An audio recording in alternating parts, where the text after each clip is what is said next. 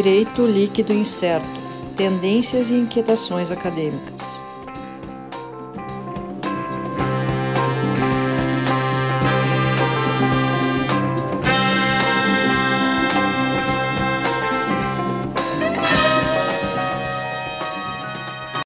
Oi, pessoal. Então, estamos de volta aqui mais um episódio do Direito Líquido Incerto Podcast, DLI Podcast. Lembrando mais uma vez aqui uh, nosso perfil no Twitter, arroba DLI Podcast. O pessoal segue lá. Já vai ter as fotos postadas do nosso encontro, mais uma vez virtual, em tempos de pandemia, a gente fazendo encontro via Skype. Né? Tá comigo aqui mais uma vez Sérgio Gilê. Olá, pessoal. Alisson Capelari. Olá a todos. Nosso convidado de hoje é o Maurício dos Reis, é mestre em Ciências Criminais na, na PUC, né, pela PUC, professor na Senec Farroupilha, coordenador do curso de Direito na Unicenec de Bento. Maurício, tudo certo, Maurício? Tranquilo? Tudo certo, tranquilo, uma grande honra poder participar aqui com vocês Sandro, Sérgio, Alisson. Dá um abraço para todos os ouvintes. É um prazer estar aqui. Valeu, valeu. O, o Maurício ele tem, tem é também podcaster em stand-by, né? O podcast O Processo Podcast. Um momento numa parada técnica para reformulação. também. é. Conflito criativo. É. Uh, e a gente vai hoje aqui, mais uma vez, a gente está nesse período conturbado de, de pandemia, né, que a gente está enfrentando aí a, o isolamento social, ou distanciamento social, não necessariamente isolamento, né?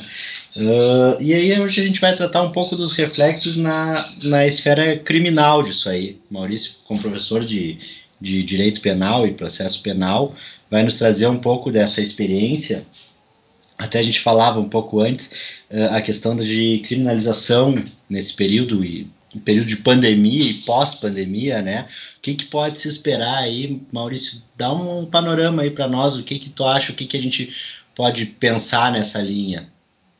Uhum. Bom, uh, Santos, é o seguinte, uh, eu quando o, o Alisson me fez o convite aí para para participar, não é? Eu achei que existiam três pontos que poderiam ser ser trazidos para discussão, não é? E esses três pontos eles são pensados uh, com o devido respeito que a gente tem que ter com a atual situação, não é?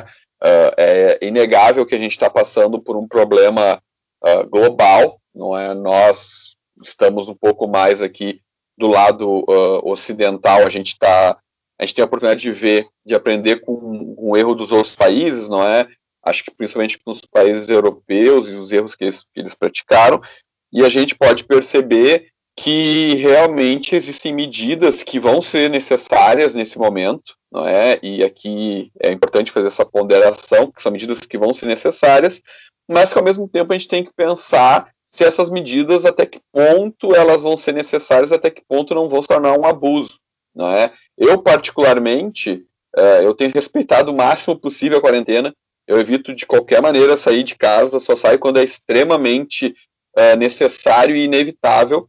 E acho que isso é, é uma, uma conduta pessoal, enfim, aqui em casa só eu sou a única pessoa que sai também. Então, uh, acho que a gente tem que ter o devido respeito, sim. e é muito compreensível uma série de medidas.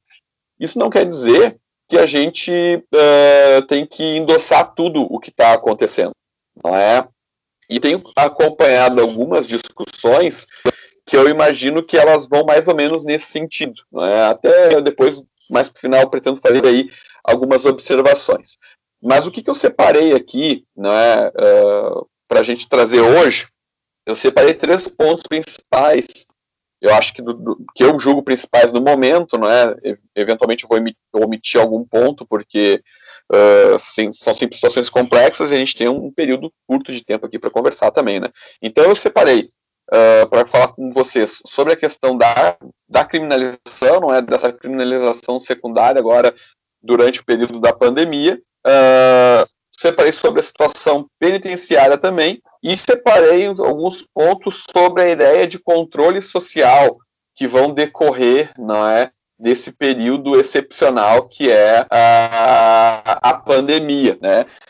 Então, eu acho que esses são três pontos que vão englobar muito do que diz respeito às ciências penais, né, ciências criminais, do que diz respeito ao direito penal, ao processo penal, à criminologia, e acho que tem bastante espaço para debate, e, a, e, acredito que isso tem que ficar aberto, né? A gente começa a discussão aqui, mas eu tenho certeza que isso pode se seguir por outros caminhos. Posso já começar? Claro, tá. fica à vontade. Perfeito, então.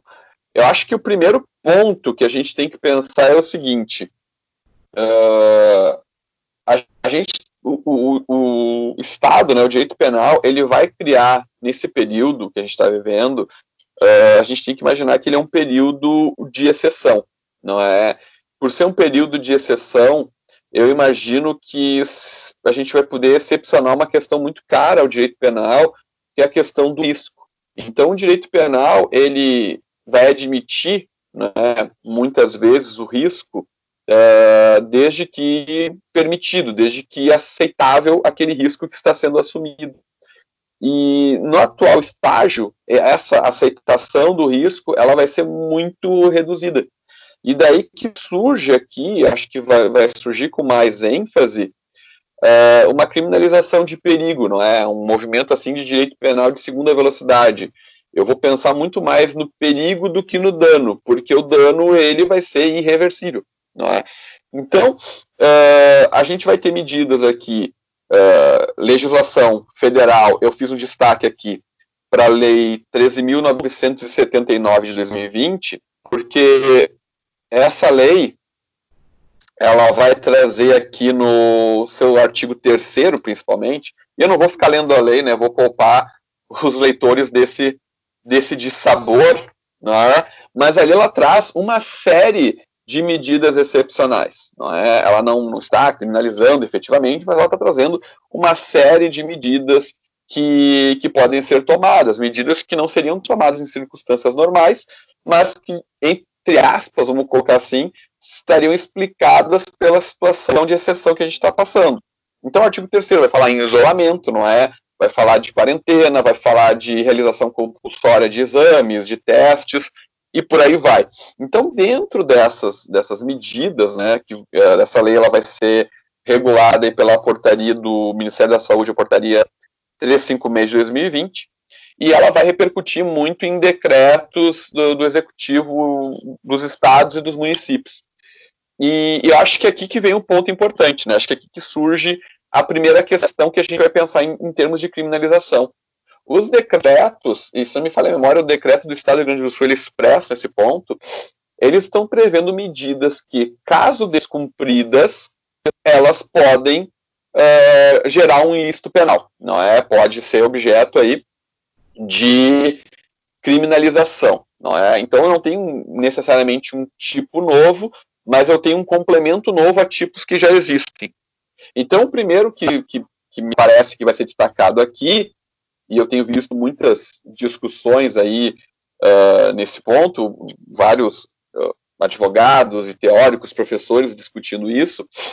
Uh, acho que o primeiro ponto que, que vai ter destaque é o artigo 132 do Código Penal, que fala do perigo à vida ou à saúde de outrem, não é? Então é um crime de perigo e que está mais ou menos assim tipificado. Expor a vida ou a saúde de outrem é, a perigo direto e iminente. Pena de detenção de três meses ao ano se o fato não constitui crime mais grave. Qual é a questão aqui? Por que, que isso poderia ser uma possibilidade? Na medida em que eu tenho um decreto que está proibindo certas atividades e a motivação para proibir certas atividades, por exemplo, comércio, Tá? Agora, acho que os decretos vão começar a cair a partir do dia 15, se não forem estendidos, mas, em princípio, até o dia 30 de abril a gente teria essa validade. Uh, se a gente uh, uh, se a gente tiver não é uma situação em que alguém está descumprindo essa regra eu tenho a incidência desse tipo penal né bom teria outros não é perigo de contágio moléstia grave também numa ideia mais ou menos nesse sentido, é que eu acho que é mais a pessoa que tem, que sabe da sua condição e ela tenta e ela ignora, ela não que ela ignora, ela sabe da sua condição, mas ela não se importa com os resultados da sua conduta, não é? Eu teria também algo nesse sentido. Uh, o artigo 268, que fala de infração de medida sanitária preventiva, que é justamente isso, né? não pode abrir, porque senão pode piorar a situação da pandemia, uh, e o crime de desobediência. Uh, o que, que, eu acho que é importante destacar nisso aqui? Tá? E, e, acho que fica muito claro quando se diz, olha, estamos proibindo de certas formas as atividades serem levadas a cabo agora, e por mais que os estados, os municípios não tenham poder para uh, criar direito penal, para criar tipos penais, o fato dessa proibição estar tá embasada nessa ideia de proteção, uh, eu vou poder justificar a aplicação dessas medidas, correto? Bom, o que, que me chama a atenção aqui né? E daí vocês que estudam aí a parte mais do direito não penal, vamos colocar assim, né? O Alisson que estuda direito empresarial, ele deve até saber mais do que eu do que eu vou falar agora. Mas a gente tem visto no, no direito uh, um crescimento muito grande das medidas de compliance, certo, Alisson? A gente tem aí uh, é, então a gente tem aí uh, a questão de tu ter um, um plano de integridade, um, um, projeto de conformidade, enfim, nas empresas. E não é, não é exatamente nesse, nessa parte do plano, dos códigos que eu estou entrando, mas na ideia que está por trás disso, né, do compliance, pelo menos na esfera penal. Porque na esfera penal, o que, que a gente vai ter? O compliance na esfera penal, ele vai, digamos assim, declaradamente ter o objetivo de que crimes não sejam praticados, né, que, principalmente no, no caso brasileiro, que tem muito a ver com a questão da corrupção, né, que não sejam praticados atos de corrupção e tudo mais, uh, também questão da lavagem de dinheiro e tudo, mas ele traz uma outra questão interessante também de se pensar, porque se tu não desenvolve um projeto de integridade, um projeto de conformidade, né, um plano de compliance dentro de uma empresa, eu vou ter a possibilidade de entender que tu não quis ter aquele plano porque de alguma forma aquilo te beneficiava. Eu vou ter, digamos assim, essa possibilidade de argumento. E essa possibilidade de argumento, que vai na, naquilo que no direito empresarial se, se convencionou chamar de cegueira deliberada, por exemplo, ele vai ser um dolo muito específico, não é? Então, olha, eu não tenho interesse em implementar planos de compliance, porque para mim não é vantajoso, é, vai me custar caro, vai, vai, vai atrapalhar minha atividade, enfim, eu prefiro não ter. Então, tu prefere não ter, o Estado pode entender que tu deliberadamente está querendo praticar o crime não é? E aqui vai ter um fenômeno uh, típico desse direito de segunda velocidade, direito de terceira velocidade, que é a antecipação da tua conduta. Eu vou te punir por algo que tu ainda não fez, não é? Eu vou te punir, uh, digamos assim, em retrospectiva. Olha, uh, tu realmente, a gente não conseguiu chegar a prova nenhuma de que tu quis praticar esse crime, que teve o dolo, que teve a culpa, mas tu não tomou as medidas preventivas necessárias. Então, quando a gente tem uh, ali, quando se fala, por exemplo, infração de medida sanitária preventiva, vamos supor o seguinte: vamos supor que tem tem uma empresa lá, tem um pequeno comércio, e eu recebo isso, é, essa informação, tem esse decreto de que não devo abrir nem nada, mas uh, eu acho melhor não comunicar da gravidade disso para os meus funcionários, por exemplo. Não é? É, eventualmente isso vai respingar. Então, o que a gente percebe aqui é que essa criminalização ela não é necessariamente pelo, pela, pela conduta em si, mas talvez por um dever de agir, não é?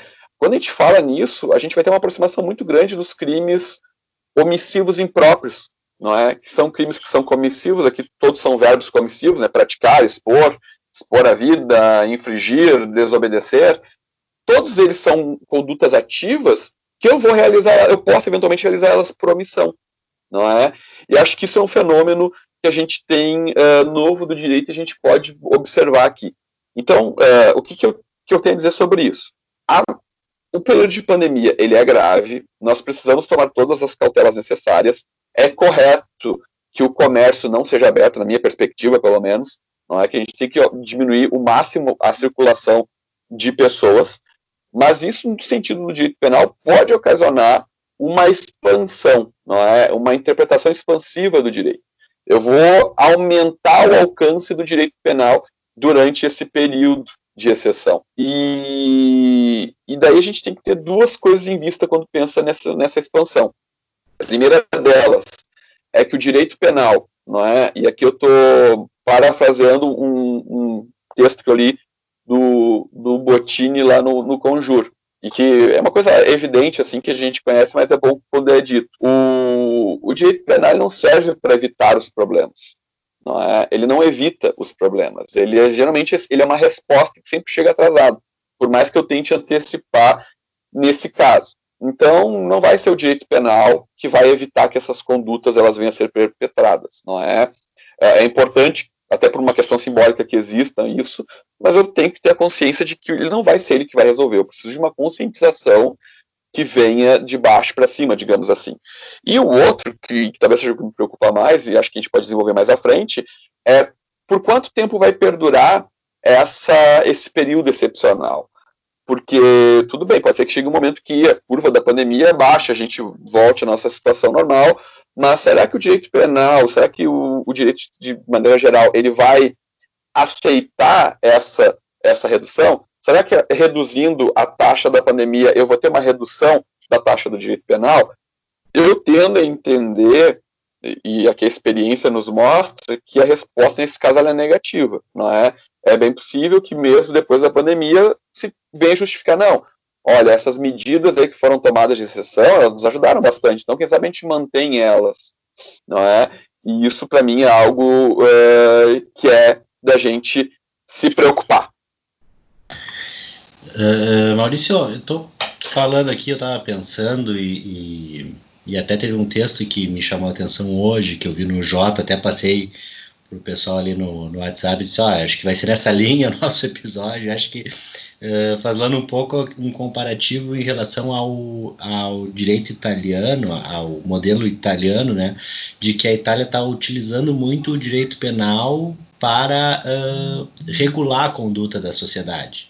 Né? Uh, aí mais até do que, do que os próprios uh, comerciantes, né? mas as próprias pessoas que estão saindo na rua que o governo diz, olha, não é para sair. E eu fico uh, trazendo um paralelo aqui para nossa situação de Brasil. A gente sabe que o Brasil tem muito uma, uma ideia de que uma ideia de criminalização como forma de, de, de orientar comportamento da sociedade. Né? A gente vê uh, uh, os fatos que acontecem, a resposta sempre é: vamos aumentar a pena, vamos criar um tipo penal específico para tal situação, vamos criar um, uma, um projeto de lei anticrime, uma lei que diz que não pode cometer crime. Né?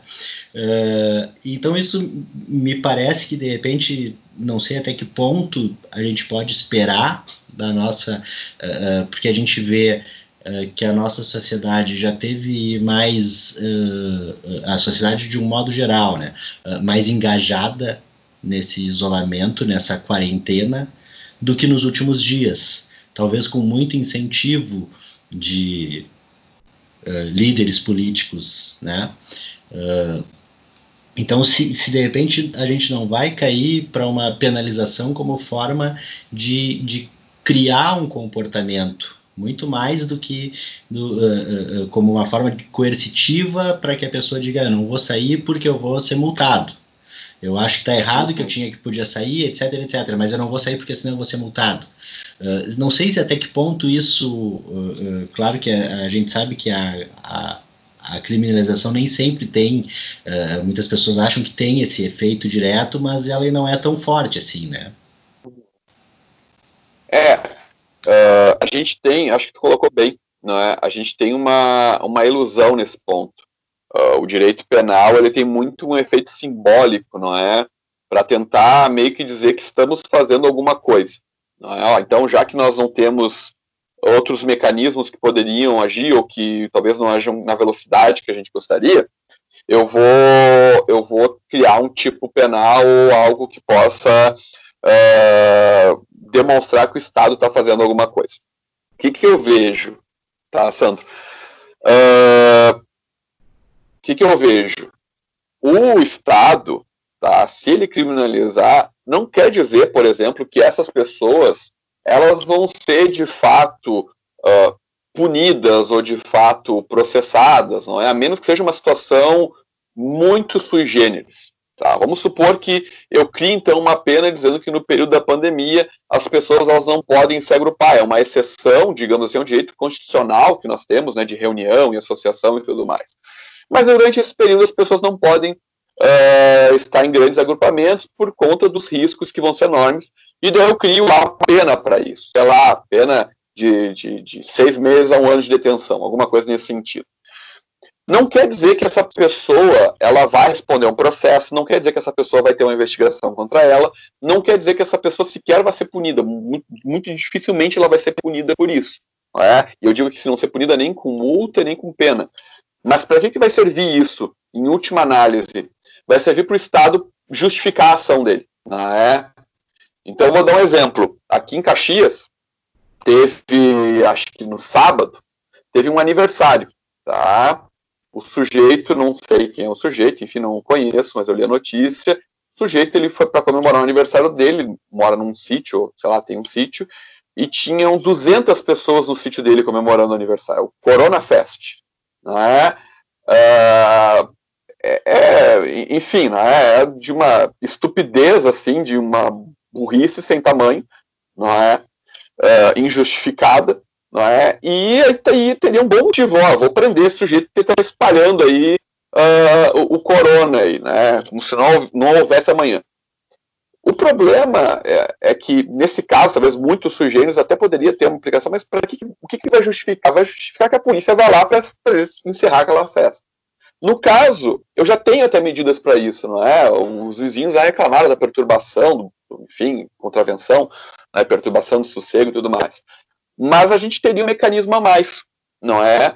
E eu poderia justificar isso. Olha, eu tenho um agrupamento de pessoas ali que está desrespeitando a, a quarentena, está desrespeitando o isolamento, então nós temos lá um crime de, uh, sei lá, infringir as regras de quarentena ou de isolamento. Ela está realizando a conduta típica, não quer dizer possivelmente esse crime vai ser é, julgado, vai ser uma infração de menor potencial ofensivo, ele vai ser julgado no juizado especial criminal, vai ser não termo circunstanciado, não vai ser preso em flagrante nem nada, mas vai fazer parar vai fazer com que o Estado possa, por exemplo, apreender os objetos do crime. É? Eu vou aprender aqui, então, o, que, que ele usou para reunir as pessoas. Então, eu acho que talvez seja muito mais nesse sentido. E o que me preocupa é isso, é uma autorização a mais de, de, de invasão do Estado, não é?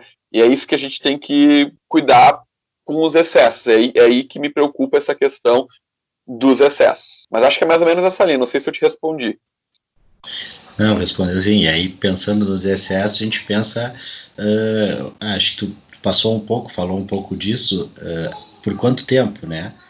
Uh, de repente, pelo que estão falando, o que a gente vê em notícias, todos aqui da área do direito, ninguém da área médica, né? Uhum.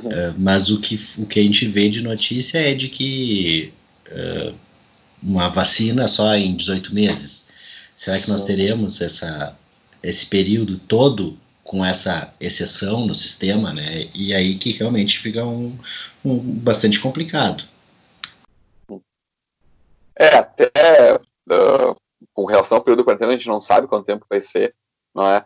Mas tem uma coisa que é bem marcante aqui, é que quando a lei penal ela é excepcional, temporária, ela está vinculada a um evento extraordinário, ou um evento ou um prazo determinado, ela, vai, ela tem efeitos, excepcionalmente, ela tem efeitos ultrativos.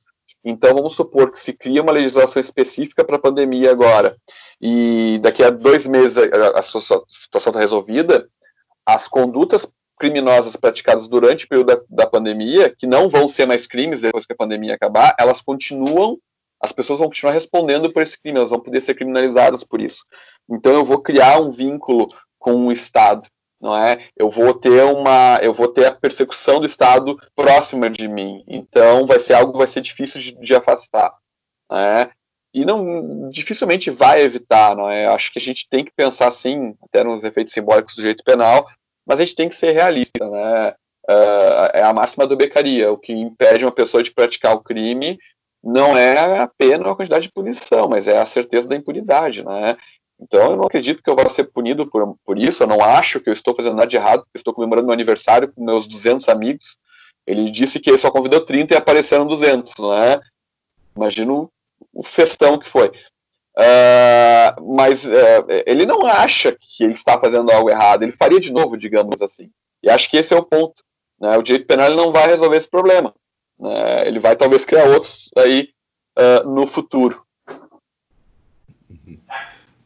Maurício, o microfone estava cortado, mas aqui a gente se divertiu com a história do, do, do Caxiense Aí com um milhão de amigos, né? Ele, o, ele e o Roberto Carlos. mas assim. Uh, mas Maurício, assim, o que eu que tu, tu, tocou em alguns pontos aqui que eu queria fazer uma ressalva. Uhum. Uh, assim, ó, nós estamos falando, nós estamos vivendo uma época que uh, ficou é conhecida como uma época, uma época excepcional e que dá aso, vamos dizer assim, dá licença para que o, o, legislador faça, não importa se o, se o legislador, o executivo, o legislativo e tal, faça as chamadas leis penais temporárias, que a gente falou. Uh, e essa é uma questão que nós, como estudantes uh, do direito, a gente está acostumado a ver só em manual. Uhum. É, eu me lembro que o, o, grande exemplo que a gente usa de lei penal temporária, ainda, certo, é a questão do plano cruzado quando fizeram tabelamento de preço e que durante um tempo fazer preço acima da, do tabelamento era considerado crime. Uh, bom, esse exemplo caiu por terra. Vão ter que ser reeditados vários e vários e vários manuais de penal, evidentemente. Uh, falou quanto à questão, a questão do compliance, que é um tema que muito, que muito me toca também, é objeto de pesquisa direto do, do meu trabalho. Mas assim, a dúvida que eu tenho, cara, como é que uh, você, como professor de direito penal e de direitos humanos, está se defrontando com esse tema para tu passar para os teus, pros teus alunos, certo? tu, eles têm ideia do, do, do, quão excepcional é essa, essa fase que nós estamos vivendo ou, ou não? Assim? É uma boa, é uma boa pergunta, né? A gente é, é um período tão conturbado, Alisson, que é, outro exemplo, né? Os crimes contra a saúde pública, os crimes contra enfim, esses crimes mais difusos, assim, são crimes que a gente vê nos manuais e nos concursos públicos, né? A gente não vê eles na prática. E agora nós começamos a nos preocupar, por exemplo, com crime de epidemia. Né? E se alguém que decidir espalhar isso uh, voluntariosamente, né? ou, de novo, aí, omissivamente, resolver, tipo, dia e devia agir e resolveu não agir, Uh, não, não, que... isso, isso, essa hipótese não existe. Não tem ninguém que vai querer, vai querer é, fazer isso. É, enfim, né? Enfim, só, só, só, só exemplos, né? Só exemplos aí. Campo das ideias. Mas a, a, questão toda é que realmente eram questões que nós não tínhamos uh, a discussão, né? nós não sabíamos como é que seria, e que hoje muda de figura. Com relação às leis excepcionais, realmente, eu acho que é um, um novo exemplo para a gente trazer, é, demonstrar a excepcionalidade dessa lei e, e, daí fazer com que os alunos entendam por que, que essa lei, por ser excepcional, ela vai ter efeitos ultrativos. É, te, de lei temporária, a gente até tinha um exemplo mais recente. Porque quando a gente teve uh, a Copa do Mundo no Brasil, não é a Copa do Mundo, é, foi a Copa do Mundo, que daí teve aquela legislação toda da Copa lá, que teve polêmica também da questão da soberania do Brasil, não sei o que lá. Mas lá tinha crimes que a criminalização ela estava vinculada a um período de, de tempo. Era, se não me engano, era um ano antes. É que eles pegaram três, três grandes eventos. Eles pegaram uh, o, a Copa do Mundo, a Copa das Confederações, que foi antes, e mais ou menos nesse período o Ratzinger veio para o Brasil também, eu acho. Né? Então teve um negócio. Eu acho que também a, a Olimpíada, que foi dois anos depois, né, no Rio. É, mas daí não era essa mesma lei. Hum. É, essa lei ela, ela, previa a vigência até um ano depois da Copa. Então ela pegou esses três eventos. Eu não sei, agora eu vou ser sincero contigo, Sandro, eu não sei das Olimpíadas. Deve ter tido alguma coisa nesse sentido, mas acho que não era a mesma. tá? E daí, tipo, mas olha os exemplos que eu tinha para dar para os alunos ali. Não é? era, era marketing predatório por associação. O sujeito ia lá e botava lá o, o, o fleco da FIFA lá na barraquinha de cachorro-quente dele sem autorização. Isso era crime. Não é? Ele estava lá comercializando perto de um estádio. Isso era crime. Então são crimes que eles não vão ter nenhum, assim, ó, eles não vão ter nenhuma uh, questão do ponto de vista moral para o nosso aluno, para ele é totalmente irrelevante essa questão. Na época até tinha a, a, as histórias, o direito penal é cheio de histórias, né, cheio de piadas. Uh, teve na época o, o, o, pessoal do Rio lá, alguns traficantes estavam vendendo maconha padrão FIFA e tinha o símbolo da FIFA lá, né? E o telefone do cara se deu algum problema para ir reclamar lá e tal. Uh, né? Enfim, o pessoal é criativo além do tráfico de drogas, eu tenho o crime também de marketing predatório por associação. Então é uma coisa que é, é, é, é o exemplo é tão esdrúxulo que, que ele é muito irrelevante assim para a gente explicar para o aluno. A gente tenta fazer um esforço, mas não dá. E agora não. Agora a gente tem um exemplo real. Né? A gente tem um exemplo de algo extremamente grave e que vai justificar medidas excepcionais. Que, de novo, elas são explicáveis e até certa maneira, até certo ponto se justificam, mas que a gente sempre tem que ter um, um cuidado aí um pouco mais crítico, não é? Porque o, o direito penal ele costuma se exceder. Maurício, tem uma coisa também me inculcando nisso tudo, que a gente está vendo que também envolve direito penal, que se trata da questão penitenciária. Tanto a questão uh, de, de, de tanto a questão sanitária dentro do, dos presídios, com relação às presas em si, né, que o Estado tem o dever de manter a integridade física deles, uh, quanto à saída, né, digamos assim, de presos que estariam em grupos de risco e que não cometeram uh, crimes perigosos, enfim. Daí eu queria ver, que queria escutar de ti a tua opinião, o que, tu tem a falar sobre isso, enfim para mim é uma, uma, uma questão que está aí também muito em voga nesse período. Uma questão espinhosa, né, Sérgio? Não, realmente acho que é um tema importantíssimo. Uh, é algo que até tinha separado aqui nos, nos meus, nas minhas anotações aqui. Uh, e a gente tem que ter em mente o um, um, um seguinte: a situação, o preso, não é, ele é obrigação do Estado, não é, a saúde dele, a segurança dele lá dentro. Quando uma pessoa ela vai presa, seja por uma sentença penal condenatória ou por uma outra medida, uma prisão preventiva, por exemplo, uma prisão provisória, algo mais cautelar, é, ele está sob a custódia do Estado, o Estado é responsável por ele, não é? Então, o Estado ele tem esse dever de garantir a segurança de todos que estão fora do presídio e tem que garantir a segurança de todos que estão dentro do presídio também, garantir alimentação, saúde e tudo mais. Desculpem. É, a legislação, ela não é muito rigorosa com o Estado no, do ponto de vista da execução penal. O que ela exige é, é o mínimo, não é? Ela fala em condições mínimas para a vida humana. Então, ele não exige nada de extraordinário do Estado, mas o ponto então é esse: o Estado teria o dever de controlar isso. E daí surgem dois problemas, no meu ponto de vista. Que, número um, uh, de maneira geral, o presídio é um lugar que ele está muito sujeito a esse tipo de contaminação, porque eu tenho muitas pessoas num espaço pequeno, não é? Eu tenho pessoas, não só os presos, mas eu tenho, por exemplo, os familiares dos presos, eu tenho os. Ou então, ah, vamos restringir as visitas.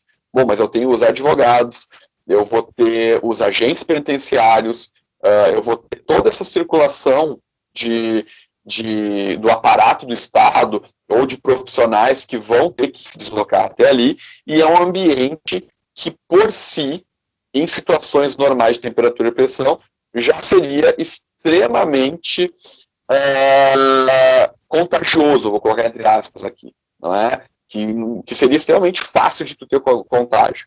No caso brasileiro, tem um agravante de que o Estado ele não tem o controle de fato dos presídios, na maioria das vezes, Uh, o Brasil ele tem uma situação bastante sui generis, porque quando a gente fala de organizações criminosas no mundo, não é? A gente fala sempre de situações uh, que surge um, um, um, período de exceção e começam os criminosos começam a se organizar e tudo mais. No Brasil, os criminosos eles começaram a se organizar dentro do presídio. Isso é algo muito nosso, não é? Então, isso dá conta de que o Estado ele não consegue dar, eh, não consegue cuidar da, minimamente das prisões. E isso faz com que a gente tenha péssimas condições sanitárias, não é? condições insalubres. Assim. O, não é à toa que vários presídios foram interditados, não é à toa que existem aí petições para a Organização dos Estados Americanos falando, questionando a situação dos presídios do Brasil, por isso tudo. E daí a gente vai encontrar, é, digamos assim, um campo ideal para uma grande expansão da, da pandemia. Não só para os presos, mas para o lado externo também, que eu acho que é importante que se tenha isso em mente. Então, é, eu até tinha destacado aqui uma notícia, não sei se vocês viram, do dia 16 de março, ou seja, ela é antes de, dos decretos uh, que surgiram, antes da, da digamos assim, da, da, situação de isolamento estar mais consolidada, não é? E teve uma fuga generalizada em São Paulo, de vários, diversos estabelecimentos prisionais lá que o preso estava no aberto, no semi-aberto, eles fugiram. E é uma cena que ficou icônica, que as pessoas filmaram aquele monte de presos andando na rua fugindo, assim, não é? Não tinha aparato do Estado para controlar aquilo. Aqueles presos não fugiram antes porque eles não quiseram. Agora eles chegaram à conclusão, olha, se eu ficar aqui eu vou morrer, né? Então, a, a fuga deles naquele momento ali ela se deu por conta de que eles perceberam que estavam num lugar que não tinha nenhuma condição de garantir a vida deles ali. E, e, e, e, é um fenômeno mundial, não é? Eu peguei um exemplo aqui do Irã. O Irã, como todos sabemos, não é dos estados mais democráticos que existem, não é? Uh, e o Irã ele fez aí um, um, um também série de medidas para libertar presos, não é?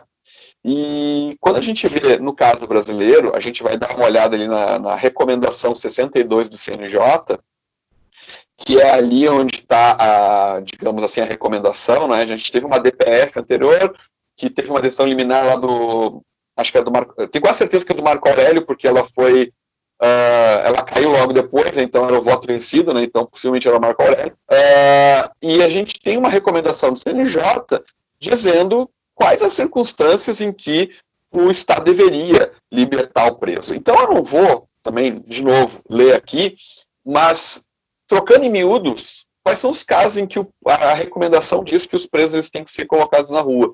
São situações em que eles talvez não precisassem estar presos. E isso chama muita atenção. Por exemplo, uma prisão preventiva. Nós temos nove medidas alternativas à prisão preventiva, certo? Mas mesmo tendo nove medidas alternativas à prisão preventiva, desde 2011, que foi quando a lei foi alterada, o número, em termos proporcionais, não é nem em termos absolutos, em termos relativos, de prisões preventivas, ele não diminuiu, como se previu, ele aumentou. Então, na realidade, a gente tem um abuso das prisões.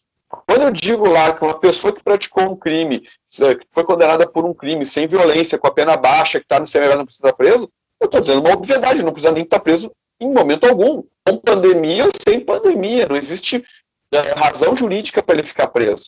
Mas isso é um reflexo autoritário que nós temos. Se eu tenho lá uma situação em que o preso ele pode ficar é, em prisão domiciliar, que a gente está vendo agora nesse período de quarentena, que não é aquela barbada toda que se dizia, não é? Ah, o cara vai ficar em casa de bobeira. É horrível, está todo mundo vendo que isso é uma coisa horrível.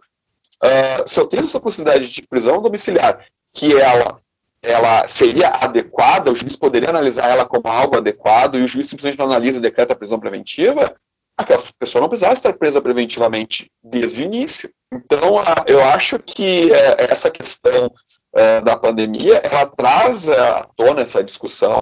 Acho que a recomendação ela vai nesse sentido, ela não é nada de excepcional, não, ela não diz, ó, liberta todos os presos, não. Diz, presos em tais condições, gestantes, pessoas que já têm, já são grupos de risco, pessoas que praticaram crimes que a pena é baixa, que estão sendo estão presos preventivamente e não têm envolvimento com organização criminosa, essas coisas assim. Eu não, eu, eu, se eu parar para pensar racionalmente, essa pessoa não deveria estar presa. Se ela está, nós falhamos quando prendemos ela. Não é? Ela não precisaria nem estar ali. Então, é, são medidas que elas não são tão radicais como se pinta, né? Só que, por outro lado, a gente tem uma resistência muito grande por parte do executivo, né? Uh, o ministro Sérgio Moro ele tem se manifestado uma série de preocupações com relação à libertação desses presos, uh, pintando, e daí sim, pintando num quadro de pânico moral, não é? Imagina todas as pessoas, esses criminosos soltos vão praticar diversos crimes nas ruas e tal.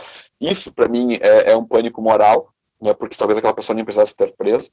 E, e, por outro lado, eu tenho juízes também que não dão a devida importância para isso. Ficou aí famosa uma decisão do desembargador de São Paulo, não me lembro o nome dele, mas em que ele menciona que só três pessoas do planeta não estariam sujeitas à, à, pandemia, porque são as três pessoas que estão na Estação Espacial Internacional. Não é? Então ele, ele, ele debocha, não é? Ele debocha da situação. Ele diz: ah, todo mundo vai ficar contaminado mesmo, então não tem por que liberar os presos. Mais ou menos é esse o argumento dele.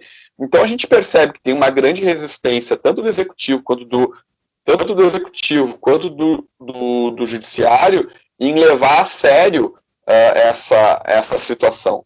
O que para mim é, é muito complicado, porque sabidamente o presídio ele é um ambiente insalubre e ele é um ambiente em que a pandemia ela tem todas as condições para crescer ainda mais. No, no, num presídio, a gente tem preso que tem doença medieval.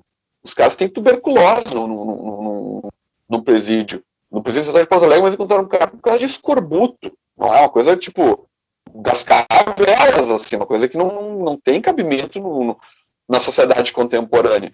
Então, ele é um lugar que ele é naturalmente insalubre e a gente acaba esquecendo que existem pessoas que têm que, que os familiares vão visitar, que existem os agentes de segurança pública que precisam trabalhar ali, que existem advogados que saem dali, vão no fórum, vão na OAB, vão na associação comercial, vão em tudo que é lugar espalhando tudo que é tipo de doença que encontra por lá.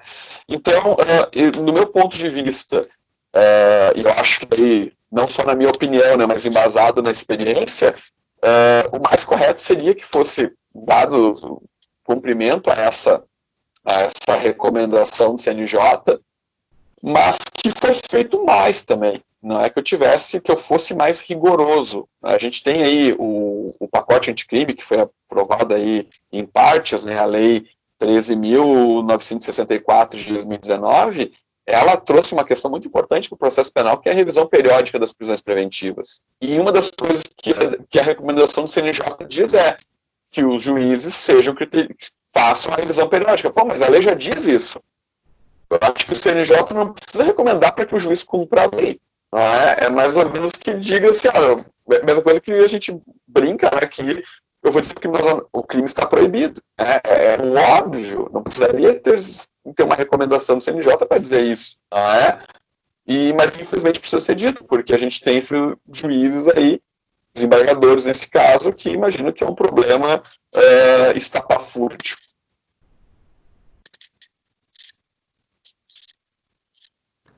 Uh, Maurício, muito bem explicado, adorei uh, essa tua colocação justamente nesse ponto uh, de que se os casos em que a lei está permitindo a saída são justamente aqueles casos em que não era necessariamente para estar preso no presídio. Poderia ser outra medida preventiva, poderia ser prisão domiciliar. Gostei muito de, de, de, de ter esse esclarecimento, né? ainda mais eu que não sou da área penal. Mas alguma coisa de dolo eventual eu me lembro das aulas de lá da graduação. O que me leva a uma outra questão também, uma coisa que me marcou bastante na graduação foi justamente a questão da violência doméstica, né? Uhum. Ver todos esses casos e tudo mais, estudar so sobre isso. E o que a gente vê são notícias de que a violência doméstica está crescendo em razão do isolamento, da, da quarentena forçada e tudo mais. Uh, como é que se faz então? Porque querendo ou não, o abusador, o, o violentador, ele tem também o seu direito à saúde, ele deve ser garantido e deve ficar em isolamento também, mas chega a se enquadrar no caso dele ir, ir pro ele, ele ser preso e tudo mais, então só esclarece um pouquinho isso aí. Lembrando, não sou direito penal, então estou tirando todas as minhas dúvidas agora. sim, sim. Não, é um ponto muito importante, né? É, tem, inclusive, tem alguns artigos que estão realmente saindo nesse sentido. Tem aqui de uma. Não, não foi minha colega, mas ela é. Não sei se ela já terminou, vê que ela era mestranda ali no, nas ciências criminais também. A Dominique Goulart, ela publicou dia 31 de março no, Le Monde Diplomatique, nota sobre uma leitura feminista da pandemia. Ah, o que, que eu vejo? Tá? Eu acho que quando se fala em violência doméstica, a gente está falando de um, de um ponto muito complexo no sistema penal. Porque é ali onde a gente vai tensionar, e eu acho que vai tensionar com, com, com maior reverberação, vou colocar assim, a questão do, da segurança da vítima e das garantias do réu. Não é? Por quê? E eu, eu digo assim aqui, para mim não foi uma coisa muito simples de compreender, porque, via de regra, e a gente acaba sendo treinado para isso, talvez o Alisson, não sei se vai concordar comigo ou não, mas nós que estudamos as ciências penais, a gente vai sendo, de certa forma, treinado para tentar ter o olhar mais garantista do processo, garantir o máximo as condições do, do réu. Tá? Uhum. Nesse caso, a violência doméstica, ela é um grande calcanhar de Aquiles, do meu ponto de vista, porque ela foge um pouco dessa, dessa regra. Ela não é uma violência, ela não é uma criminalidade de massa, por exemplo, que é o que a criminalidade que nos assusta, não é? Ela não é uma criminalidade organizada, que é a criminalidade que justifica as ações mais graves do Estado. Ela é uma, uma criminalidade que é grande violadora de direitos humanos. Então, eu acho que, para mim, a questão da violência doméstica, ela começou, eu comecei a levar ela mais a sério na medida em que eu comecei a me preocupar mais em estudar direitos humanos. Talvez as ciências penais elas não, não, não tenham todas as respostas para isso. Porque a resposta do direito penal do processo penal vai ser prende esse cara, não é? Prende esse cara. Agora, a gente sabe na prática, por exemplo, a gente sabe na prática, por exemplo, que quando tem uma medida protetiva, é, talvez tu não ganhe de cara a medida protetiva. Eu trabalhei num caso agora recentemente que eu estava defendendo a vítima, que no primeiro momento o juiz não deu a medida protetiva. Aquilo me causou muita espécie, porque era gritante a, a situação de violência. Então eu tive que insistir e ele, enfim, conferiu a violência doméstica e o sujeito disse respeito às regras e o processo está seguindo no, no, campo do processo civil aí, que não é a minha área, não é? Mas vai ser discutido lá a questão de quadro, tá? enfim, tudo mais. E a situação dele no processo civil está muito confortável. O juiz não, não, não, não se valeu das medidas protetivas, por exemplo, para garantir o direito dela à guarda dos filhos, não é? Ele não, não se valeu disso. Eu estou falando de um, não estou falando de uma, de uma comarca grande, onde eu tenho diversas, estou falando de uma comarca pequena com uma vara judicial. O juiz que julgou o crime, que julga as medidas protetivas, o GIG, a família, títulos de crédito é o mesmo, não é? Então, esse mesmo juiz que concede com certa relutância as medidas protetivas, ele depois não é muito incisivo para garantir a guarda. E acho que é aí que está o problema. Eu acho que o direito ele não consegue lidar muito bem com essa questão da violência doméstica. Ah, quando a lei alterou o feminicídio, por exemplo, o meu primeiro impulso, eu confesso, que foi olhar com ressalvas aquilo. Eu pensei, não, a gente não precisa de uma lei que o Código Penal fala de feminicídio, porque não deixa de ser uma forma já de homicídio qualificado por um motivo fútil, não é? Só que eu acho que tem uma questão simbólica ali que é importante, né? Eu conversei com algumas colegas depois e elas me disseram, mas existe uma questão simbólica que é muito importante e a Lei Maria da Penha ela vai cumprir justamente, eu acho que mais essa função simbólica do que jurídica. Do ponto de vista penal, ela não é boa, ela tem diversos problemas e ela não vai resolver. Agora, o que, que eu imagino, tá? Como é que a gente poderia tensionar isso? E daí acho que indo ao cerne da tua questão. Como é que poderia ser tensionado isso no direito penal? É, eu tenho que pensar que esse sujeito, esse agressor, ele não pode ficar convivendo com a vítima e ele não pode ser preso nessa situação, tá? A menos que seja uma situação muito grave, que foi um homicídio, alguma coisa nesse sentido. Tá? É, eu, como é que eu vou tensionar isso? Eu acho que as medidas alternativas à prisão são uma boa, uma boa saída e as próprias medidas protetivas da lei também. Então eu posso determinar, o juiz pode determinar que ele se afaste da casa, não é? Uh, pode determinar que ele não se aproxime da vítima, pode determinar até uma monitoração eletrônica dele, não é? Não precisa prender. E, e, acho que a questão da prisão, eu acho que tem muito um, uma questão meio mítica nela, né? De, como se fosse uma forma de, de expiação do, do, do, do dos pecados, enfim, que seria uma forma de, de reação, né? As pessoas elas esperam que se tome essa medida. Nesse caso não vai resolver, não é? A gente sabe que na, na grande maioria dos casos aí a gente vai ter uh, penas baixas, então a gente vai ter lá uh, talvez a, das mais graves, das comuns, a mais grave seja lá uh, o crime do 129, parágrafo 9, que é o crime de violência doméstica, que a pena máxima é três anos. Então, a menos que seja uma situação uh, de uma tentativa de homicídio, eu não tenho uma gravidade das penas em si, dos crimes em si. Eu prender alguém preventivamente por um crime que tem uma pena tão baixa, possivelmente vai me dar um efeito contrário do que eu quero. Eu tenho um exemplo disso.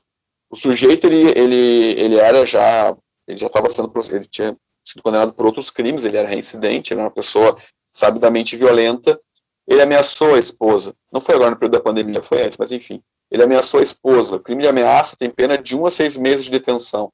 O juiz decretou a prisão preventiva dele. Ele ficou nove meses preso preventivamente. Né? Ele saiu da prisão e foi lá e matou a esposa. Então, eu não sei até que ponto. É, eu sei que essa prisão não, não serviu para o que o juiz queria. Né? Talvez a gente tenha que pensar do ponto de vista de estrutura. É, é, que aqui o direito tem que reconhecer um ponto em que ele não, que ele não vai conseguir dar conta. É aquilo que o Saulo fala há muito tempo lá da ferida narcísica do direito penal. Não vou resolver os problemas. Eu, direito penal, não vou resolver os problemas sociais. Eu vou ter que agir aqui como forma de controle social para tirar esse agressor de casa uh, que ele vá para outro lugar, que ele não se aproxime. A gente está vendo que a polícia está fazendo coisas interessantes, como reforçar a patrulha da Maria da Penha, não é? Que é aquela aquela viatura que passa num, eles fazem um, um georreferenciamento, sabe onde estão as casas e ela periodicamente ela passa por ali, não é? Para quê? Para dar aquela sensação de segurança, para que o agressor ele, ele se sinta intimidado pela presença ostensiva da polícia. Não que a polícia vá necessariamente prender ou agredir ele, mas o simples fato de ter uma, uma guarnição da polícia circulando naquela região onde tem vítimas, ou uma vítima especial uh, de violência doméstica, isso já, já ajuda. Não é? Talvez seja mais barato do que prender essa pessoa do ponto de vista de uh, utilitário.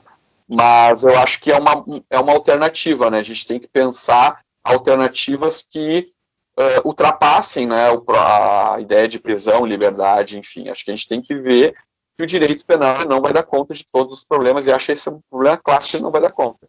Ele vai ter que talvez ser utilizado de maneira uh, colateral. Até nesse ponto aqui, já, já fazendo os links aqui, fazendo um pouco um link com o que a gente falou no começo, com, com um pouco do nosso episódio anterior, né, uh, em relação a, a, monitoramento das pessoas para identificar uh, aglomerações, uh, a gente vendo o, o, exemplo de países asiáticos, em especial China e Coreia, com, com um controle muito grande sobre a vida das pessoas para evitar o, a contaminação, controle de, de através de aplicativo de celular e aí a gente pensa uh, uh, se essas medidas de controle, de repente, elas não podem, num momento uh, pós-pandemia, tornar a nossa sociedade um pouco mais um pouco mais próxima, talvez, de 1984. que na verdade já vivemos, né? Só que só que intermediado não pelo grande irmão, mas pelas grandes corporações, Google, Microsoft, inclusive Microsoft está ouvindo aqui nossa conversa é via Skype, né? Então está participando. Uh, eles já sabem tudo que a gente está falando, eles têm todo esse registro. Então, até que ponto uh, uh, isso não pode criar daqui um pouco um Estado totalitário com base nessa, vamos dizer, essa, essa ideia de, de controle de uma, de uma situação excepcional de pandemia e de repente a gente acostumar com esse controle e, e, chegar a pontos que a gente não, não imagina hoje? Olha, Sandro, esse é um ponto que me preocupa bastante, não é? Tem um, um talvez, imagino que talvez conheça, tem um teórico aí político que também deve estar de exceção, que é o George Agamben. O Agamben, ele tem uma, duas obras que para mim são muito boas. Assim, eu não sou um perito em Agamben, eu tenho, tenho duas obras dele que eu, que eu, admiro bastante, que é o Homo Sacer, não é que ele fala sobre a vida ele, nua. Só, só um detalhezinho, ele já foi citado nos nossos episódios, acho que pelo, ah, é? pelo Gabriel Divan, se não me engano, foi, ah. né, o Alisson. Pessoal, esse pessoal do processo penal aí é. Abraço aí pro Gabriel Divan também, grande referência aí. Mas o Agamben, o Agamben, ele, ele não é tão bom. Então eu tô, tô avalizado pelo Divan, né? Ele é um autor muito importante para o direito penal, processo penal, em que pese ele fale sobre política, sobre filosofia política. E ele trabalha uma questão que eu acho que é muito cara, que é o seguinte: os estados possuem dispositivos de exceção, que esses dispositivos de exceção tendem a se tornar regra.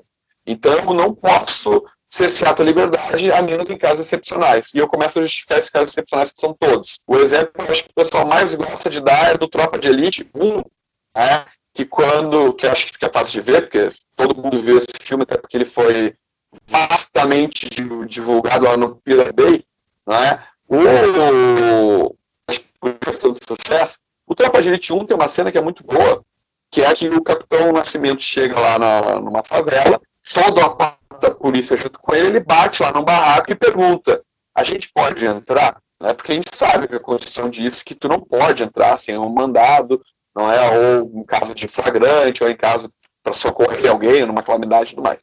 Então ele não poderia entrar.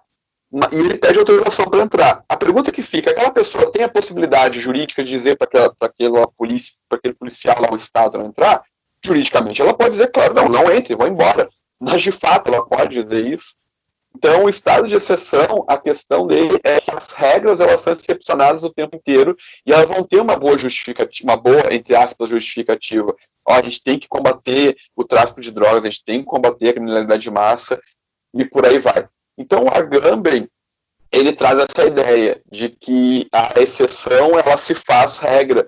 E essa é uma grande preocupação quando a gente pensa em direito penal e controle social, porque a gente vai ter um bom motivo agora que, de exceção que vai ser uh, a pandemia. Né? Então a gente precisa de medidas de exceção, medidas de controle que são excepcionais, mas a gente não sabe até que ponto elas vão perdurar. Então foi isso, pessoal. Essa conversa é excelente. Valeu, Alisson. Voltamos na próxima edição. Uhum. A gente não falou aqui, mas dê lá uma olhada no arroba DL Podcast no Twitter, nossa rede social oficial. E até a próxima, pessoal. Até a próxima. Até. Valeu.